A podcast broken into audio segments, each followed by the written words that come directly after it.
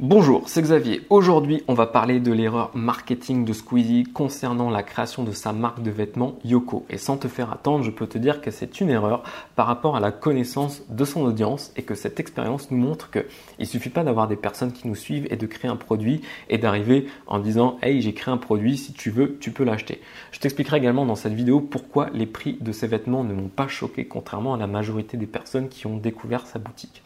Donc pour résumer la situation, pour ceux qui n'ont pas suivi l'histoire ou pour ceux qui regarderaient cette vidéo bien plus tard dans le temps, on a Squeezie, le plus gros youtubeur français. Il a plus de 13 millions d'abonnés actuellement, a sorti euh, par surprise une marque de vêtements en disant voilà ça fait deux ans que je travaille avec mon frère sur cette marque de vêtements et voilà ce qu'on a créé donc jusque là c'est plutôt une histoire cool sauf que il est arrivé avec des prix au-dessus de la moyenne et donc il s'est heurté à son audience. Pourquoi il s'est heurté à son audience? Bah Parce qu'il faut se demander quelle est l'audience de Squeezie. L'audience de Squeezie, ce sont des jeunes qui consomment son contenu euh, de façon gratuite depuis des années. Donc ils ne sont pas habitués à sortir de l'argent pour avoir accès à du contenu ou à des produits. Et en plus, ce sont des jeunes, donc c'est une population qui n'a pas vraiment de sous. Ils vont plutôt aller demander à papa, maman d'acheter tel ou tel truc. Du coup, ce que Squeezie aurait dû faire, et c'est ça qu'il faut retenir de cette expérience si on veut faire la même chose, c'est qu'il aurait dû faire un sondage à son audience en leur disant, les gars, les filles, combien vous êtes prêts à dépenser pour un t-shirt, un sweat, une paire de chaussettes? Et donc du coup, là, il aurait eu une moyenne de prix et donc il aurait pu créer euh, bah, ses, produits, ses vêtements par rapport à cette moyenne de prix.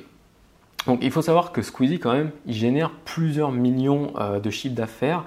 Euh, plusieurs millions d'euros de chiffre d'affaires par an via ses vidéos euh, YouTube et donc ses publicités. Et donc ça m'étonnerait qu'il soit pas assez entouré pour avoir eu ce type euh, de conseils. Donc, qu'est-ce qui s'est passé? Je pense en fait que Squeezie s'est dit j'ai le temps et j'ai l'argent pour créer un projet exactement comme je le souhaite. Et tant pis euh, de l'accueil que ça peut avoir, tant pis des réactions que ça peut générer. Mais moi, j'ai envie de vraiment créer une marque de vêtements comme ça et je vais le faire. Et tant pis pour euh, voilà pour euh, pour ce que ça va générer. Et donc, on arrive à la question du, du prix. Donc là, je vais faire une petite parenthèse par rapport au marketing. Euh, mais ça me semble nécessaire. Euh, il y a quelques années, je me suis intéressé à la mode et donc euh, via des blogs type Bonne Gueule et Comme un camion. Et quand on s'intéresse un petit peu à la mode, on se rend compte que pour avoir des choses de qualité, bah, il faut mettre plus cher que ce qu'on trouve dans les grandes enseignes type H&M, Zara, Celio. Et que si on a un petit peu une conscience écologique et sociale, il faut mettre encore plus cher. C'est-à-dire que pour avoir un vêtement euh, qui est fabriqué en Europe et qui respecte un minimum l'environnement, oui, c'est assez cher.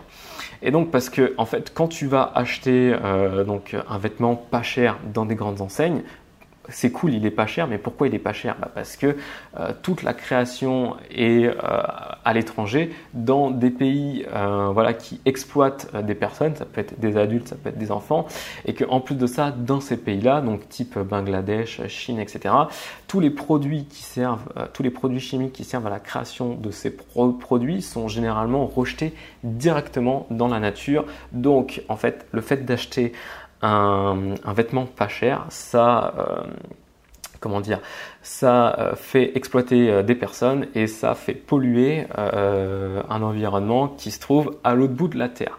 Donc là, il y a beaucoup de personnes qui vont me dire oui mais t'es gentil, mais moi j'ai pas les sous pour acheter des grandes marques. Alors déjà, il faut pas forcément aller vers des grandes marques parce que par exemple, je sais que chez Hugo Boss, on a du made in China. Du coup, ça sert à rien d'acheter du Hugo Boss, autant acheter du H&M et du Zara. Donc moi, ce que je conseille de faire, c'est plutôt euh, bah, euh, de viser les soldes ou de viser euh, les vêtements d'occasion, donc d'aller sur Le Bon Coin et sur Vinted. Donc là, on peut déjà avoir des vêtements de qualité pour pas cher. Et puis donc aussi, bah, c'est changer de mentalité, c'est-à-dire arrêter d'acheter des vêtements en permanence. Et donc on arrive en fait à la, à la fameuse phrase consommer moins mais consommer mieux. Donc moins acheter mais acheter des vêtements plus qualitatifs. Donc ça c'était un petit peu la parenthèse euh, par rapport aux vêtements, mais pour moi ça me semblait important euh, d'en parler parce que c'est un peu aussi mes valeurs. Et donc par rapport à Squeezie, donc par rapport au prix de ces vêtements, donc au prix affiché, pour moi, c'est pas encore très très élevé. Euh, je pense qu'il ne dit pas où est-ce qu'il fait fabriquer ses vêtements, mais je pense encore qu'on est sur Made in China. Sauf que évidemment, euh, on a euh, du coton un peu plus épais. Voilà, on a on a des vêtements un peu plus qualitatifs que ce qu'on trouve d'habitude. Mais je pense qu'au vu des prix, on est quand même sur une création qui est hors Europe. Et donc euh, quel est mon pari par rapport à l'évolution de la marque Yoko? Donc mon pari par rapport à la marque euh, Yoko, c'est que euh, le bad buzz qu'il y a actuellement, il va se tasser.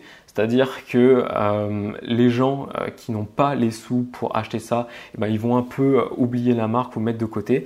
Et que je pense que dans les 13 millions d'abonnés de Squeezie, je pense qu'il y a quand même certains enfants de parents aisés ou riches qui peuvent acheter ces vêtements-là.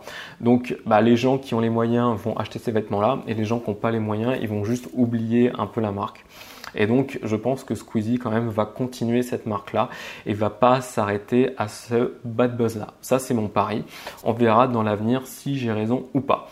Tu peux recevoir des conseils euh, marketing euh, directement euh, dans ta boîte aux lettres. Il suffit de t'inscrire à mes contacts. Le lien est dans la description.